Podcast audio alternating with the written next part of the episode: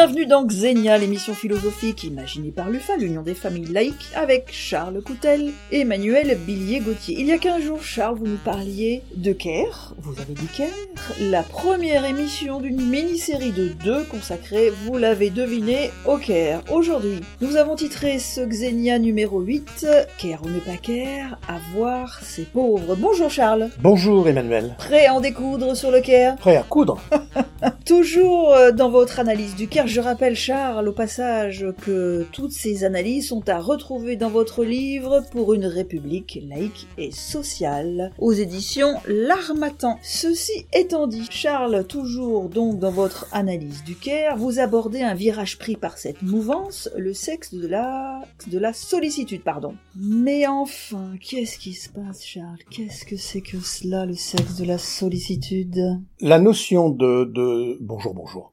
La notion de l'expression secte de la sollicitude euh, provient d'une d'une étude de Fabienne Brugère qui euh, 2008 qui a ensuite rédigé un que sais-je intéressant mais tellement orienté qu'il ne nous instruit plus sur l'éthique du Caire que ce soit dans le domaine des religions, dans le domaine de la, du soin, ou même maintenant, malheureusement, dans la formation des maîtres, cette idéologie du Caire déferle.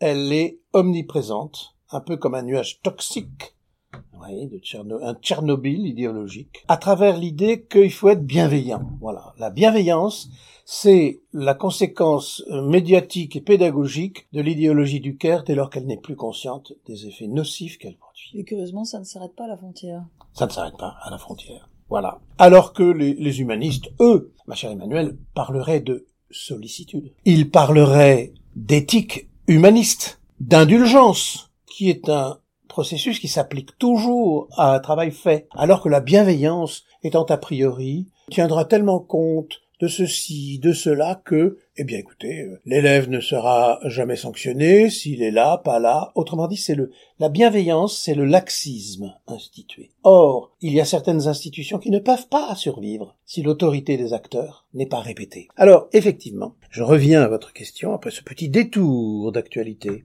Eh bien, le sexe de la sollicitude, c'est une idéologie qui viserait à montrer que les femmes, Voilà, c'est ça. je par leur nature, toujours essentialisées, comme si une femme était d'abord femme, alors qu'elle est d'abord membre de l'humanité. Absolument. L'expression sexe de la sollicitude est de part en part anti-laïque, anti-république. Voilà mon idée. Ça veut dire aussi que étiqueter, réduire une vertu cardinale ou théologale, diraient les, les croyants, à un sexe est une imposture. En l'occurrence, les femmes. En l'occurrence les femmes. Oui, mais la conséquence immédiate, c'est de dire que puisque les femmes sont les spécialistes de la sollicitude, sont attentives, on n'est pas loin de l'intuition féminine, hein?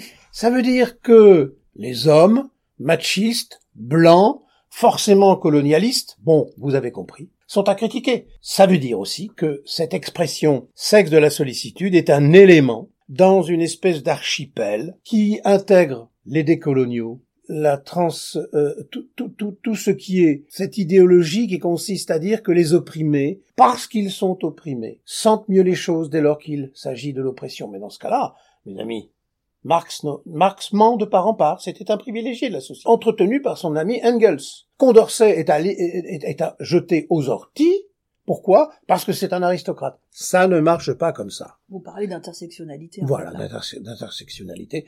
Le mot m'échappait, comme m'échappe d'ailleurs l'origine de tous ces mouvements. Mais nous, nous- nous tenons beaucoup de débats, nous organisons beaucoup de débats qui permettent de lever toutes ces contradictions. Bref, sexe de la sollicitude est un énoncé qui peut avoir euh, son heure de gloire, mais qui mérite d'être déconstruit. Et maintenant, Charles, la déferlante compassionnelle. Comment la définiriez-vous?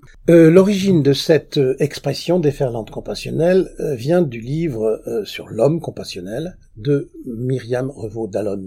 Elle nous propose, mais en lien avec ce que j'ai déjà dit sur Tocqueville, cette idée que de la douceur peut sortir le meilleur et le pire. Elle nous propose une distinction très intéressante entre être compatissant, après tout ça mange pas de pain d'être compatissant si ça entraîne des, des prises de position et surtout une intervention, euh, fut- fut-elle celle du SAMU. Et le compassionnel. Sur la compassion, nous pouvons greffer deux attitudes.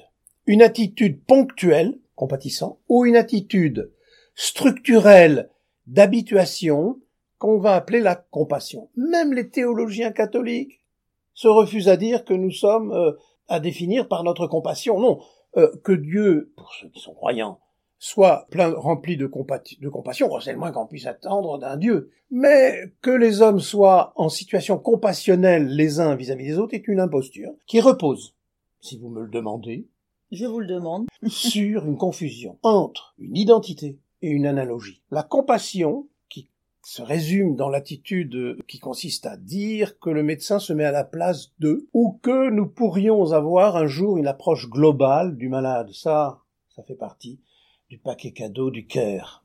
Je vous mets au défi, cher Emmanuel, de me donner une définition de ce que c'est qu'une approche globale du malade. Où commence et où finit la globalité?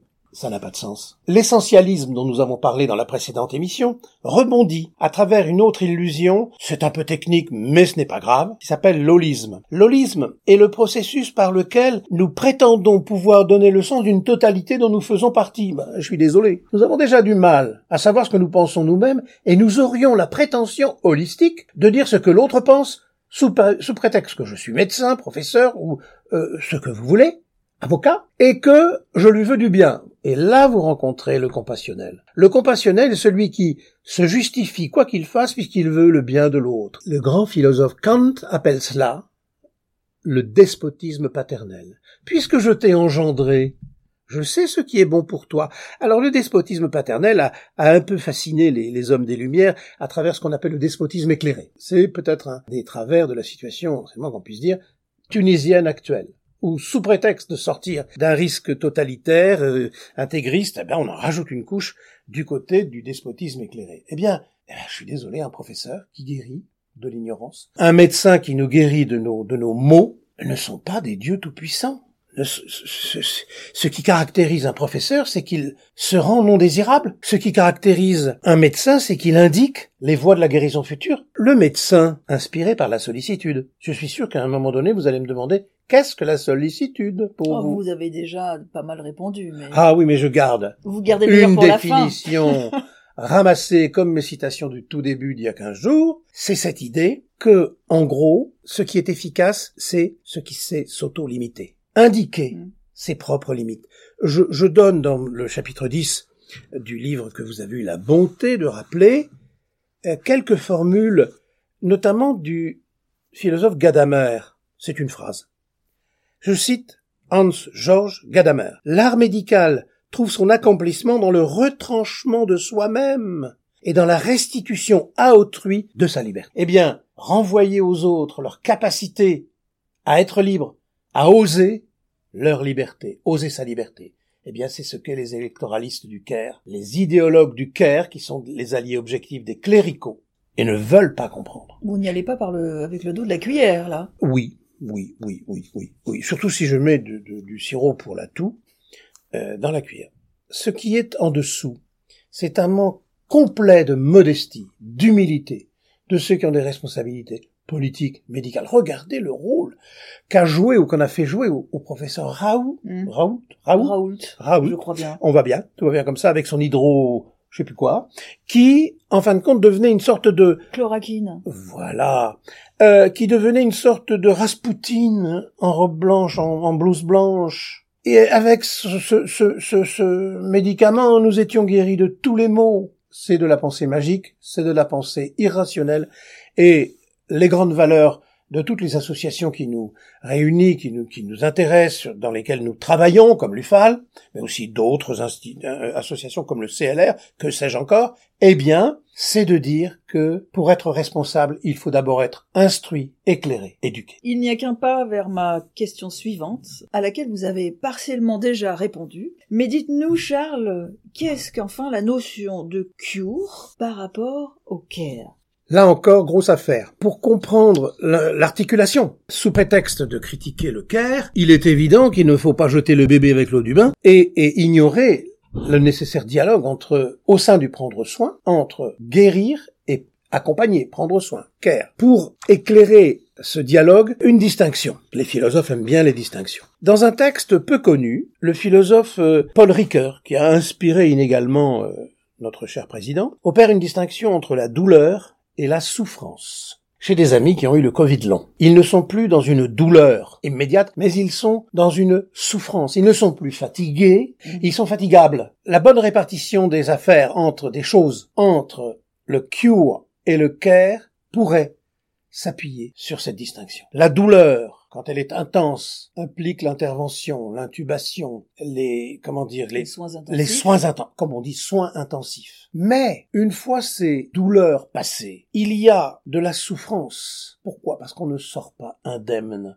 d'une grande maladie. Pas simplement parce qu'il y a des séquelles physiques, comme on le voit dans euh, le cas de ce, tel ou tel rescapé, un des odieux euh, attentats que l'on commémore. Mais il y a le ressouvenir des douleurs sous forme de souffrance. Et c'est là où nos apprentis sorciers du Caire surfent et c'est là où, personnellement, j'ai envie de dire, plutôt que le care mobilisé, votre éthique humaniste à travers ce que j'appelle la sollicitude, qui consiste à aider quelqu'un qui a été à terre à se relever. Alors que celui qui est dans le cœur, euh, voilà, il prend du temps avant de relever celui qui est à terre. Et passe à côté, cet idéologue du Caire, passe à côté de la meilleure définition que je donnerai, si vous le voulez bien, de la sollicitude, qui est pour moi le cœur de l'éthique humaniste devant les souffrances. Et donc aussi la précarité, parce que la précarité engendre les souffrances. On doit cette, la citation que je vous propose à une spécialiste belge de la sollicitude qui s'appelle Anne van Sevenant, qui a écrit un livre qui s'appelle euh, L'éthique de la sollicitude, la philosophie de la sollicitude chez Vrin. je la cite une phrase.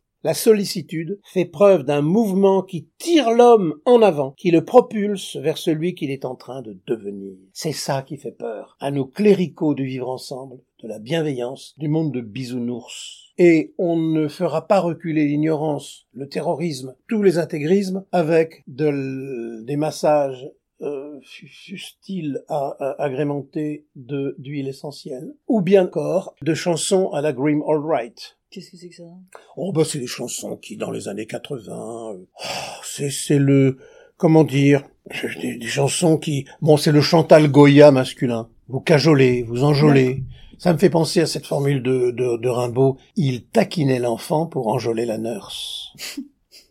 Et dites-nous, Charles, contre toute velléité de récupération cléricale et politique du Caire, vous opposez l'éthique humaniste de la sollicitude. Pour vous, est-ce la porte de sortie? Je crois que oui.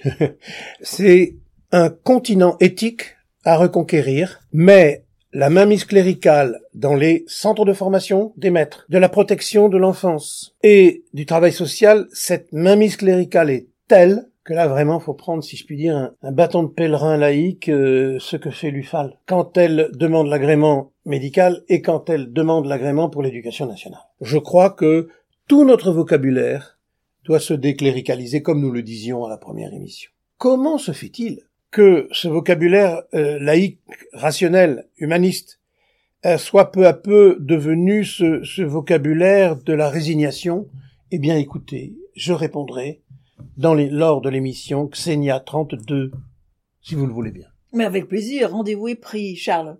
Voilà, grosse affaire. Merci beaucoup. Charles, merci pour ces deux émissions sur le Caire, dont je rappelle le premier titre, c'est Xenia numéro 7 Caire, vous avez dit Caire, le Xenia numéro 8, Caire ou ne pas Caire. Dans 15 jours, nous nous retrouvons Charles pour parler de toute autre chose, mais rassurez-vous, cela reste parmi les valeurs républicaines, puisque c'est également dans votre livre, et là nous parlerons de devises républicaines. Oui, il me semble. Sauf sûr si, même.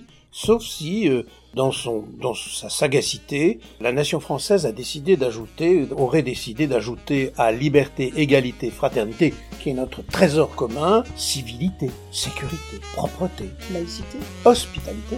Comme on disait chez les gaullistes, vaste programme. À bientôt, Charles. Merci, au revoir.